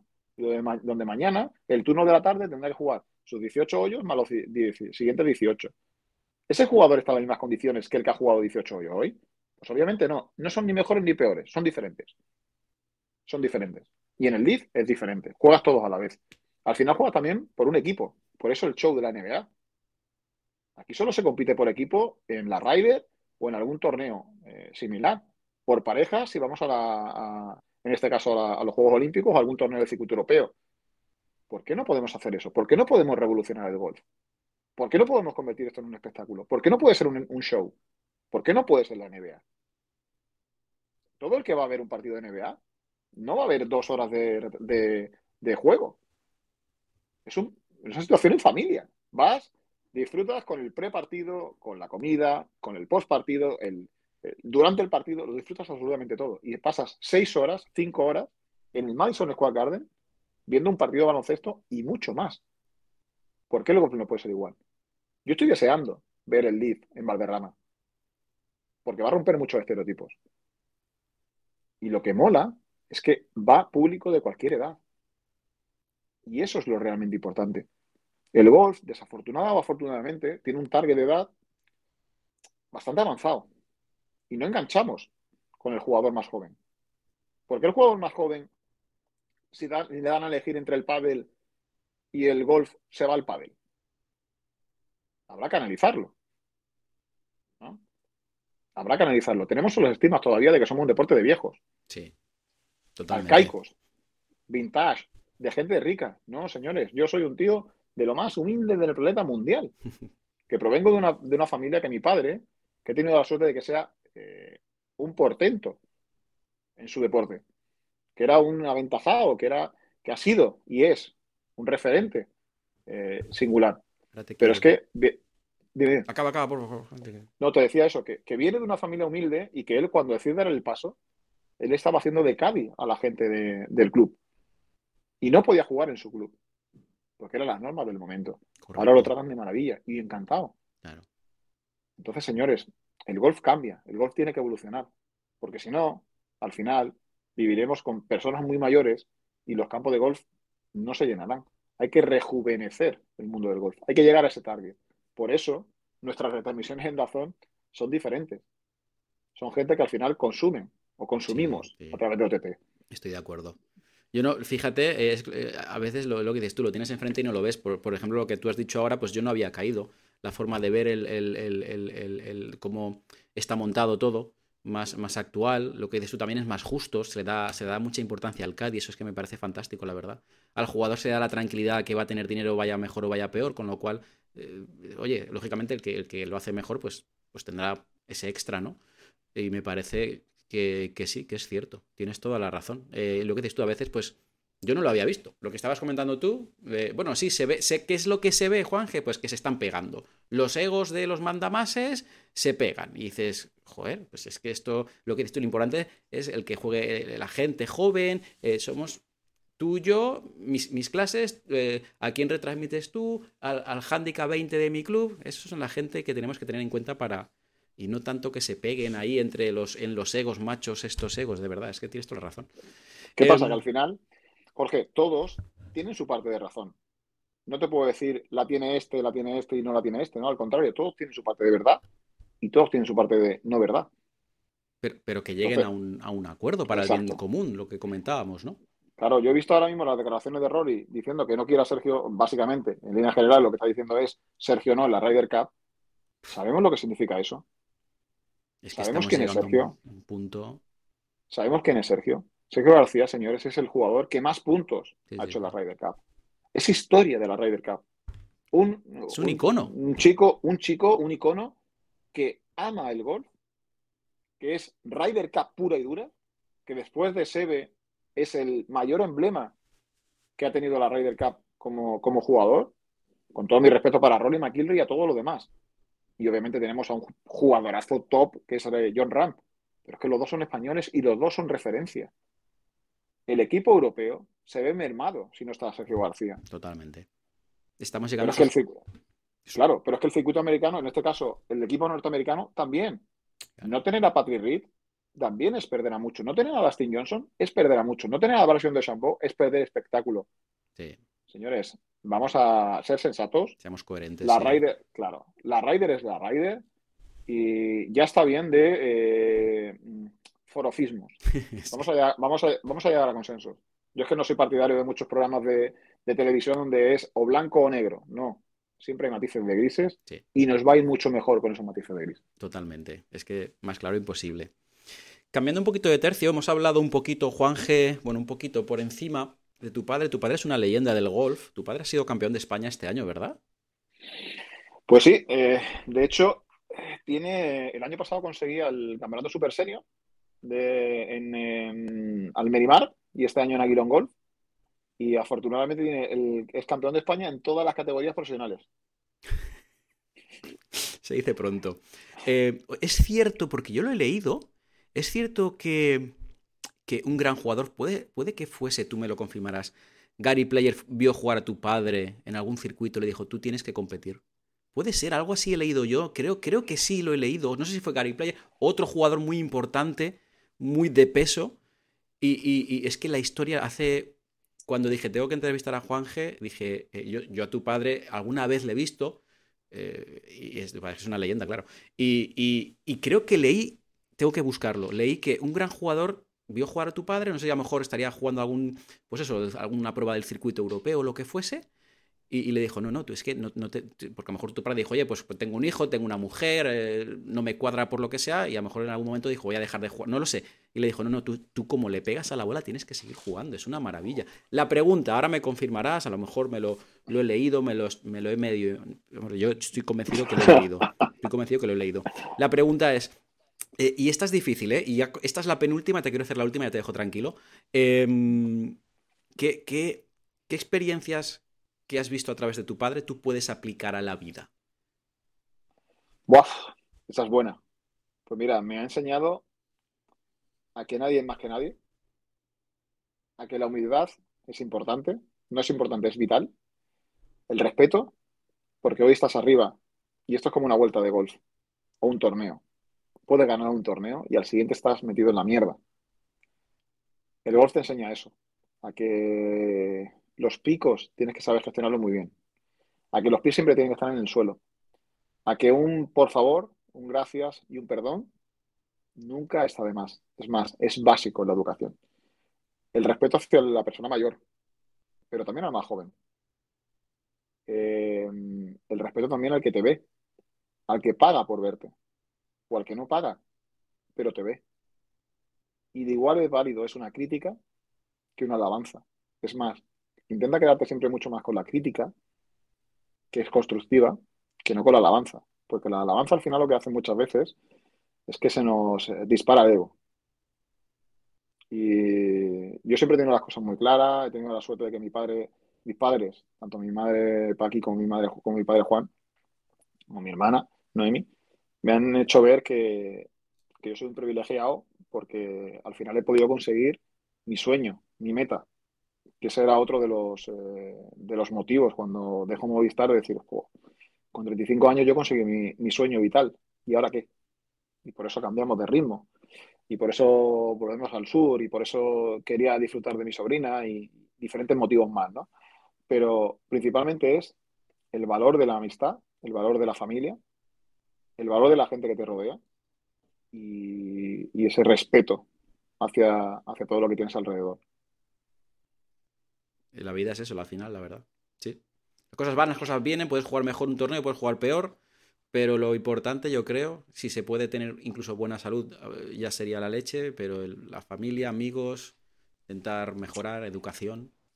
Claro, al final eso es, eh, es mirar a la gente a la cara y decirle realmente lo que piensa, decir, oye, ahora estoy viendo el punto verde de mi cámara y decir, porque tío, me encanta lo que haces. Y decirlo de verdad. Claro.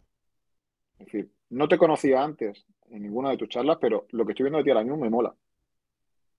Igual que si te tuviese que decirte, y si tuviera que decirte, Jorge, mm. tío, eh, no. Pero también hay que decir, las cosas buenas y las malas hay que decirlas a la cara. Eh, lo que has dicho de forma constructiva y desde el amor, del respeto, no decir, joder, vaya mierda que has puesto aquí. No, porque le destrozas a la pobre señor, señora. Claro. Pero decir, pues mira, intenta, yo haría, o opino que, yo creo, ¿eh? con respeto se va a todos los lados. Mira, una de las críticas, eh, hemos recibido, la verdad que, eh, obviamente, como una vez que abre redes sociales, Buah. y los haters por, por ahí tienen que haber haters, macho, el odio. Y al, principio en Dazón, es verdad que solo, había, que solo había dos haters, y, después estaban identificados y en la volaban una bandera que, bueno, vale. Pero cuando alguien te dice, eh, te descalifica, ya ha perdido todo el poder. Sí.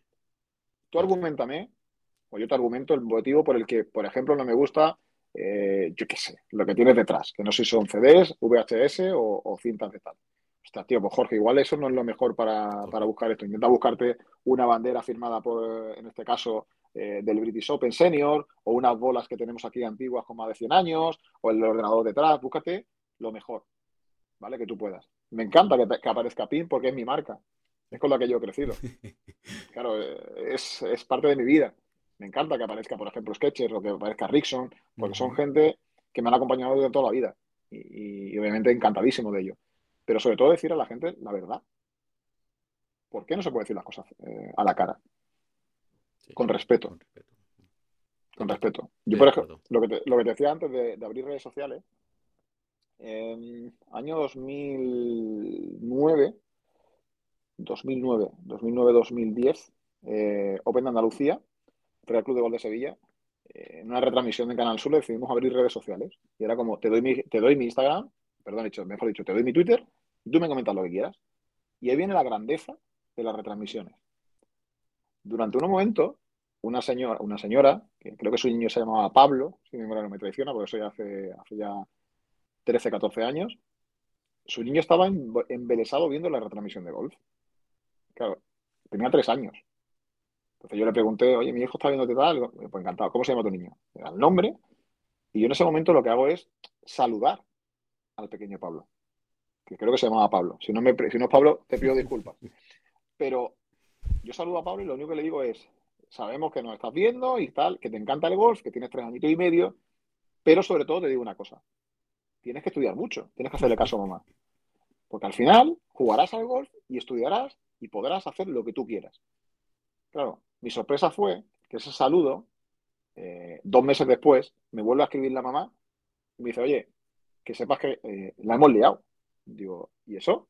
Dice, porque el niño, antes de ir todos los días al cole, le tengo que poner tu mensaje de la televisión. Y era su momento eh, emotivo, inspiracional. Un niño con tres años y medio que lo que quería era que lo habían saludado en televisión. Le habían dicho lo que tenía que hacer. ¿Qué quiero reflejar con esto? El poder que muchas veces tenemos y no somos conscientes. Que si se nos va un taco, se nos puede ir pero que no lleguemos a, los descalificativos, a, hundir a un profesional, a faltar al respeto al compañero. Vamos a hacer mensajes constructivos. Ya estamos cansados de ver en televisión, en radio, escuchar en radio, ver en prensa o, en el día a día cotidiano esa sensación de pesimismo, de escuchar cosas malas, de joder, que vuelva las dos noticias, que las dos noticias son noticias positivas. Ya estamos cansados de ver noticias malas. Sí, totalmente que los informativos son necesarios y vitales, pero el tono, vamos a intentar que entre todos consigamos ir hacia adelante, apoyarnos, a disfrutar de lo que hay. A mí que mi, que mi sobrina con tres años y medio eh, coja el mando, se ponga a ver de zapping y escuche tu voz y se quede mirándote porque es su tío y le vaya diciendo a su amiguito del colegio, mi tito sale en televisión, hostias. Que no me paguen si no quiere. Eh, señores de Dazón, si lo escuchan no pasa nada tampoco, ¿vale? No, que sigan pagándote, que sigan pagándote. Da igual. Eso es lo más grande. Sí, totalmente. Porque, has conseguido eh, que alguien tan pequeño, tan, eh, tan permeable, decida dejar de ver sus dibujos favoritos para verte a ti. Sí, eso, eso es nivel alto ya. Por eso, por eso la foto hoy de, Instagram, que no sé si la habrá visto, que sale mi sobrina delante de, la televisión así, eh, con el dedo ella de espaldas y, señalando a la televisión como diciendo, es mi tío. Yo, además, Juanje, ya te daré la última ya porque ya he abusado mucho de ti. Además, no, no, por mí, no hay problema. Ah, pues entonces una, hora más, señores, no. Yo además añadiría que todo eso que tú transmites o que está muy bien, pero además has llegado de una forma eh, correcta contigo mismo, no sé cómo decirlo, o sea, eh, honorablemente contigo, o sea, no has, no has ido engañando a la gente, no has ido mintiendo, no has ido rajando por detrás de nadie, o sea, tú puedes estar tranquilo que yo he llegado aquí y soy así. lo que ves es lo que hay, lógicamente, puede que, está claro, al final, oye... Habrá gente que no le guste lo que hago o que se haya sentido traicionada en algún momento por algo. Claro, claro igual que al final conscientemente no lo he hecho y si, y si alguien se siente traicionada o, piensa que, lo he hecho con conciencia, de verdad eh, utilizo este medio para pedir disculpas. No, nunca, porque al final es respeto máximo. para, mí el para mí todos los compañeros de profesión son buenos y son iguales de, buenos o más que yo. Y de todos quiero aprender, porque todos tenemos algo de que aprender. A mí, por ejemplo, hoy tú me estás enseñando que tu pasión, tu profesión es el golf pero estás convirtiendo tu pasión por el periodismo o por contar cosas, que lo podemos llamar periodismo, eh, contador de historias, eh, lo que quieras. Estás intentando acercar el mundo del golf a todo el mundo, con personajes que purulamos. En mi caso, yo estoy loco, pero bueno, ya está, no pasa nada. solo hago 50 voces, ¿vale? Eh, imito 50 voces. No me lo creo, no pasa por favor. Esto tenemos que quedar otro día, me lo tienes que demostrar. Sí, sí, hay, 50 voces. No te preocupes, que en la universidad me, aburría y lo apuntaba. Qué maravilla. podemos hablar de, podemos hablar desde José María Aznar a José María Carajal, a Johan Cruyff o Boris Aguirre o algunos más. Ya te digo, mis amigos te lo dirían. Qué barbaridad, qué barbaridad. Pero sonríe. Haces que la gente, que los que estamos aquí, nos sintamos cómodos. Que nos despreocupemos si lo que tenemos atrás es la bandera del de, Open británico o las bolas, o si aquí hay un cable conectado o no está, o si se ve por aquí por la izquierda la televisión. Totalmente. Pues oye, eso, eso, es lo importante. Eso es lo importante. Y seguramente, oye, mucha gente que nos estés viendo dirá, joder, qué coñazo de Juanje, me está tocando las narices y voy a desconectar ya. No, tío, que la culpa es mía, no es de Jorge. ¿vale? La culpa es mía que yo he insistido en que yo quería estar aquí. Oye, Juanje, eh, te voy a hacer la última pregunta a mi pesar. Eh, pero antes, esa bandera, macho, eh, ¿eso, algún torneo donde jugó tu padre, jugaste tú? No, esto no, eso es Walton Heath. Walton Heath en 2011. Y aquí, por ejemplo, está eh, Bowen, está Ben Langer. Pues claro, esas cosas eh, tienen un valor eh, importante de jugadores que cogen y te firman ahí, claro. Eso. Sí, Tony Johnston, en este caso. Sí, sí, 2011, Walton Heath. Eh, hemos estado en varios, este es brutal, porque Walton Heath fue brutal, pero en el campo donde más he sentido esa presión como espectador, este, en este caso, fue Carnoustie. Eh, creo que fue el año 2010, en Carnoustie, exacto, 2010. Donde tú veías que el jugador, antes, yo como espectador, me colocaba en el Tider 1 y estaba sufriendo y estaba, estaba firmando la tarjeta en el hoyo 18 y sufrías. Aquí, por ejemplo, estaba Marco Mira. Y, es capaz, y eres capaz de ver a gente con una experiencia, con un bagaje impresionante, cómo lo sufre. liándolas ahí, no, normal. Es que lo sufre y tú dices... Pero me quedo con una, me quedo con una cosa. Eh, este año en Mauricio, en la final del Legends Tour, pues nada, cogí vacaciones, entró mi padre a la final. Y hombre, hay que ser sensato. Yo no te, mentiría si te dijese que lo estoy llevando bien. Eso de que igual estamos en las últimas, en la última o penúltima temporada de, mi padre como, como, competidor en el Legends, pero es la realidad. Tiene 67, va a cumplir en un mes. Y, obviamente, por muy bien que le pega la bola, los que vienen con 50 eh, tienen otro nivel, ¿no? Tienen. Él sigue pegando la bola genial. Y de hecho, te lo cuento así porque, os lo cuento así, porque el primer día jugamos muy bien, hizo menos cuatro, el segundo las cosas no, no, funcionaron, no funcionaron con el pad. Pero el tercero, claro, estábamos ahí en el tee de prácticas con top 10, con opciones de meternos en, top 10 fácil. Y ostras, estábamos en la calle práctica un señor llamado Paul McKinley, Marco Mira. Eh, eh, ostras, ¿cómo se llama el sudafricano? Eh, James Keystone, que ha ganado la Orden de Mérito este año. Y Marco Mira estaba también por aquí. Y había otro jugador más. Y en eso que llega Addison da Silva. Y mi padre pegando bolas. Pam, pam, pam, Bueno, Llega un momento que Addison da Silva, que este año ha sido rookie del año, el torneo Barry Lane, también muy emocionante, y, ahora os contaré un poco sobre eso. Em, viene allí y le dice, con perdón por la expresión, Juan, eres la puta máquina. Tal cual, ¿eh? No hay otra tía. No hay otro. Yo, yo así sentado. vale. Me está diciendo el rookie del año, sí, sí. Pero se lo está diciendo un tío que ha ganado cuatro torneos del Legends Tour. Uno del Challenge y lleva más de no sé cuántos años ya. Porque yo decía, oye, lleva 30. No, no lleva 30, es que lleva 17 en el senior. Más lo que ha estado en el circuito europeo, más lo que ha estado en el Challenge. 50 años como profesional. Madre mía. Y en ese, y en ese momento que dice a Isola Silva, eres puta máquina, se vuelve Paul McKinley y dice, Juan, es que es la hostia. Se vuelve James Keystone, dice, es que eres la hostia.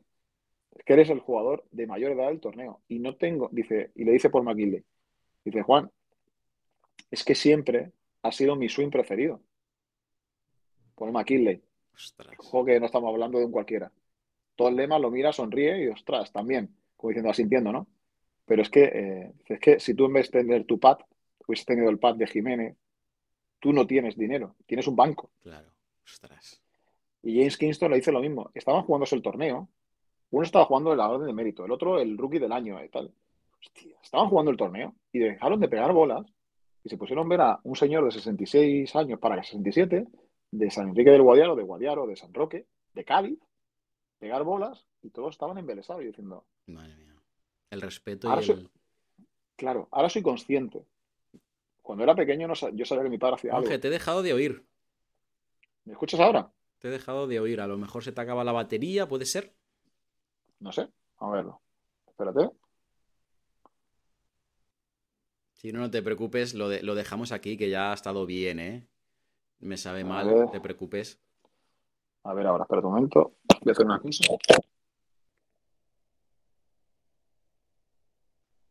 No, Ahora sí. Lo no, te, oigo, no te preocupes, Juanje, no, no hay ningún problema. Espérate, coño, vamos a hacer otra vez. Me vuelvo a conectar. ¿Seguimos? Sí, sí. ¿Me vuelves? ¿Escuchas o no? Pero, a ver, no, no, no te oigo, ¿eh? No te oigo nada. A ver, a ver, habla. Hola, hola, hola, hola, hola. A ver si no voy a ser yo. Yo me escucho, ¿eh? eh te, decía eso que, te decía eso, que al final, tío, es. Hostias, te das cuenta de, de, lo que es el golf y el respeto que hay entre los jugadores. Brutal, brutal ya como, como yo te, te, apuntillo y termino ya, eh, yo veo eso que se lo hacen a mi padre, que también era, fue profesional, ya no está, falleció, yo me pongo a llorar, macho, de la emoción, del verse el respeto, saber apreciar todo eso, tío, o sea, bárbaro, bárbaro. Hace falta más gente como esa, como tu padre y como esos grandes jugadores. Para terminar... Sí, al final, la generación antigua, tío. Sí. Hay que aprender. Que, lo que decías tú al principio. Es que lo has dicho tú al principio, sí, señor. Efectivamente, este, este señor tiene experiencia. Juanje, para terminar, algo así ya ligerito, ¿qué es... No sé cómo enfocarla. ¿Qué es... Qué, qué te falta o qué te gustaría comentar este año o en el siguiente?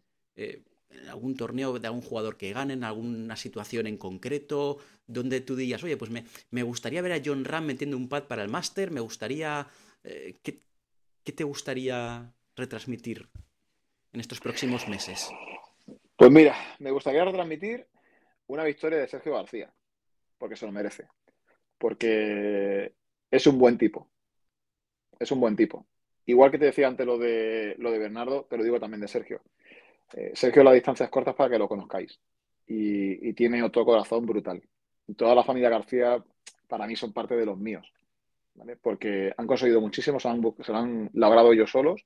Desde Mar, Víctor, Consuelo, Víctor Padre, Sergio, todos han hecho algo con el mundo del golf y no se han quedado solo en eso, sino que encima han decidido montar una academia, comprar un campo de golf y fomentar el golf para todo el mundo. Así que quiero contar una victoria de Sergio. Me encantaría contar la victoria del equipo europeo de la Ryder con Sergio García y con John Ram. ¿Y por qué no? Con Adri, con Adri Otaegui, por ejemplo. O con Pablo Lorzábal. O con Adri Arnaus. Sí, tenemos buenos. Ángel Hidalgo. Exacto. Con Jorge Campillo. Con Tarrió, con Santiago Tarrió. Con Santi Tarrío. Eh, tenemos, tenemos. Tenemos mucha cantera. Y quiero contar eso. Quiero contar que se ha solucionado el entuerto de todo. Que, que el mundo del golf gana. Que el mundo del golf gana. Necesario. Que quiero contar también, me gustaría contar que la gente vuelve a tener esa ilusión por hacer pocos golpes en amateur. Que me hace mucha gracia ahora con el tema del cambio del handicap mundial. Hay mucha gente que ha dejado de. A mí me han enseñado a hacer, si puedo hacer 68, mejor que hacer 69. Y si hago 72, están bien, pero se puede hacer 68 mejor. Y si hago 86, pues bueno, 86, no pasa nada. Claro. Pero es que ahora vas por los campos de golf y muchas veces ves, ostras, es que este jugador con lo que jugué yo el año pasado, que estábamos jugando el, el campamento, el, perdón, el campeonato de mayores de 30, estaba en handicap 1,8 y ahora está en 4. ¿Qué ha pasado? Ahora está en 5. Y tú ves que sigue pegándole igual. O el handicap 5, que ahora es 12. Y que se prepara para un torneo grande. El golf, el golf es honradez. Sí. E ir siempre a hacer los menos golpes posibles. Me gustaría contar eso. Me gustaría contar y me alegro de ver que los informativos ya aparecemos. De Ya aparece el golf. Es verdad. Ya aparece el golf. Ya aparece el golf. Em, ¿qué más me gustaría contar? Que Pau Gasol es handicap de una cifra, por ejemplo. Me gustaría contar eso. Eh, me gustaría contar que la gente no critica a Gareth Bale porque juega al golf. Qué suinazo, por cierto. Me gustaría contar eso. Eh, me gustaría contar que, que no somos, que por fin dejamos de romper, de- rompemos, mejor dicho, los estereotipos. No somos un deporte de élite, no somos un deporte de pijos, eh, no somos un deporte de gente mayor. Y, y que al, claro, me gustaría contar todo eso. Y todavía queda mucho más por contar. Sí, sí, sí. Y sí. obviamente lo que me encantaría, lo que me encantaría, me encantaría, me encantaría contar es que pueda llegar al momento en el que decir, oye, que nada, que María sigue los pasos de su abuelo, no como su tío Juanje, que, que su Eso. abuelo- que su tío, que su tío Juanje es un desastre, pero que María sigue los pasos de su abuelo y, y es jugadora profesional de golf y disfruta con lo que hace. No sabemos dónde llegaría, Qué pero que, que disfrute. Qué bueno, qué bueno. Y ahí tú comentando. Ahí. Tenernos ahí que este, Ahí- este buen ahí se ve. rollo tiene que seguir. Ahí. Tenemos que disfrutar de ti muchos años, ¿eh? Juanje, no te me jubiles pronto. No me fastidies. Bueno, cuanto antes mejor, también te lo digo, ¿eh?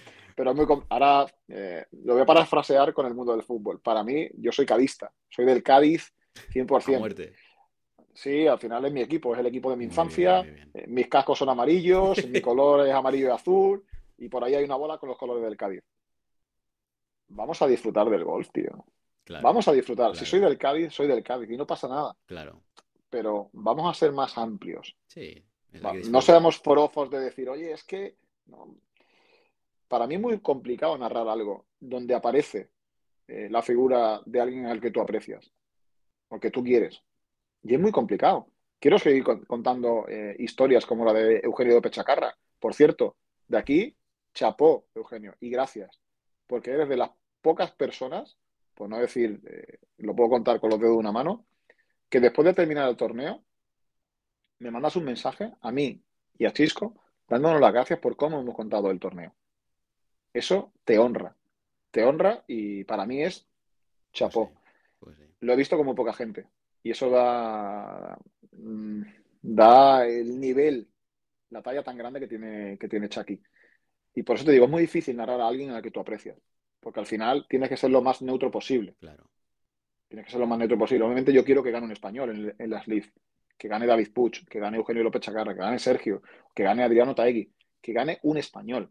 Pero obviamente, si no gana un español, que gane el mejor. Efectivamente. Y cuando eso, cuando te cuesta, cuando te toca narrar a alguien que, que es de tu familia, por ejemplo, como es el caso de mi padre, la gente lo primero que te dice, claro, es que lo alabas. No, al contrario. ¿Sabes qué pasa? Que al final, cuando narras a alguien así, lo que haces es bajar el nivel para que no se note mucho. Y al final, lo que estás haciendo es casi menospreciar la labor que está haciendo. Exacto, exacto, lo entiendo, lo entiendo perfectamente, sí, claro. Yo creo que, yo creo que, claro, intentaría hacer lo mismo, exacto, para justamente evitar que luego te digan, no, lo que dices tú, como es tu padre o como es no sé quién. Juanje, tengo que decirte que te he engañado, te, te había mentido. Eh, la última pregunta es esta y ahora, y aquí sí que vas a tener un gran problema, porque aquí Vale, hay va. gente que te va a odiar o te va, o te va a tirar al fuego o te va a poner un altar. Y la Bueno, pregunta hace es... frío. Hace frío. Con lo cual el, el calorcito Te bueno. gusta la marcha, por lo que veo. Eh, la pregunta es bien sencilla y la respuesta también. Y no es rápido, esto es. ¿Pizza con o sin piña? Es la última pregunta que siempre hago y. La duda, la duda ofende. Piña nunca en una pizza, por favor. Menos mal, macho. Digo, vamos a acabar mal aquí a gorrazos y todo al final. Correcto. So- La pizza, la pizza preferida es eh, prosciutto e funghi. Champiñones y, y jamón de York. Y si le puedes poner un poco de pollo también, o un, un huevo, un huevo encima. empieza ya la cosa a mejorar bastante. De las entrevistas que he hecho, no, son- no han sido muchas, pero 8, 6, 7, 8. Creo que solo una persona ha dicho que pizza en la piña sí. Eh, y bueno, pues eso. Poco triste. Le pillarías, la con el, le, pi- le pillarías con el pie cambiado y ya está, se equivocaría a la hora de Sí, puede ser. A veces uno hace 88 golpes y ya no sabe en qué día está ni qué le preguntan. Pues nada, No oye, pasa nada. Juanje, muchísimas gracias. Eh, sé que has hecho un esfuerzo tremendo. Hemos estado aquí casi hablando dos horas. Eh, eh, lo he disfrutado, no te puedes imaginar. He aprendido Yo mucho. también. Yo también, yo también. Eh, eh, se nota que eres un gran profesional y una gran persona y no te lo digo por decir, si no, no lo diría. Yo he aprendido que si al final, si no tienes que, mejor no lo digas. Dejamos que se queda ahí y ya está. Así que lo Pues muchas gracias y- muchísimo y, y tenía muchas ganas la gente de, de verte, de escucharte. Así que yo ya me quedo aquí. Eh, Juanje, despídete tú. Tienes 30 segundos. Hasta luego, señores. Juanje se despide. Bueno, pues nada, eh, gracias a todos. Eh, siento haberos dado la chapa de esta manera. Eh, ya mismo, muy, dentro de muy poquito, volveremos con fingers crossed, como dicen los eh, británicos, con los dedos cruzados para volver a contar la temporada 2023 de- del mejor golf. Y si no, pues ya sabéis, arroba Juanje Quirós, y si no, soy a Jorge. Y eso sí, prometo eh, una cosa, dar mucho el coñazo con el mundo del golf para que todos disfrutemos al máximo. Y si hacéis 82, bien. Que hacéis 72, mejor. Que no, no pasa nada. El golf es para disfrutar y para hacer amigos. Se me ha olvidado, por cierto. dime, Juanje, dale. Que como no sigáis a Jorge, mm, me vais a tener como, como un hater. Os lo digo de verdad. Os iba a decir que siempre eh, vais a tener aquí abajo, yo me encargaré de poner la red social de, de Juan G, que el tío es una máquina. Y, y yo, yo, de hecho, he visto, he ido ahí mirando, mirando, mirando ahí eh, fragmentos en tu Instagram de cuando ahí narras, en- debe ser en Canal Sur, ahí tal, eh, creo que lo tienes en Instagram. Ya he, he cotillado, os, os recomiendo que lo, que lo vayáis a ver porque está muy chulo. Pues lo vamos a dejar aquí. Juan G, gracias. Hasta luego. Hasta luego.